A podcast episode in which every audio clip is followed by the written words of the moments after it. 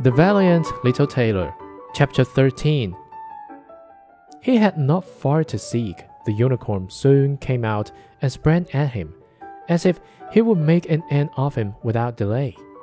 Softly, softly, said he, most haste, worst speed, and remained standing until the animal came quite near.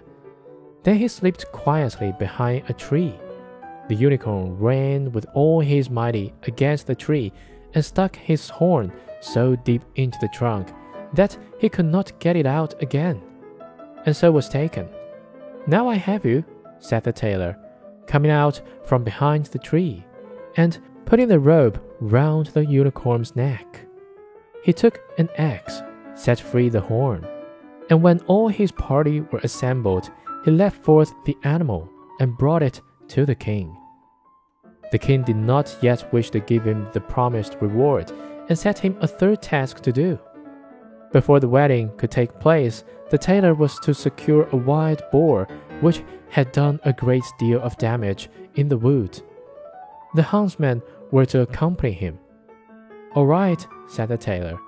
This is child's play. But he did not take the huntsmen into the wood, and they were all the better pleased.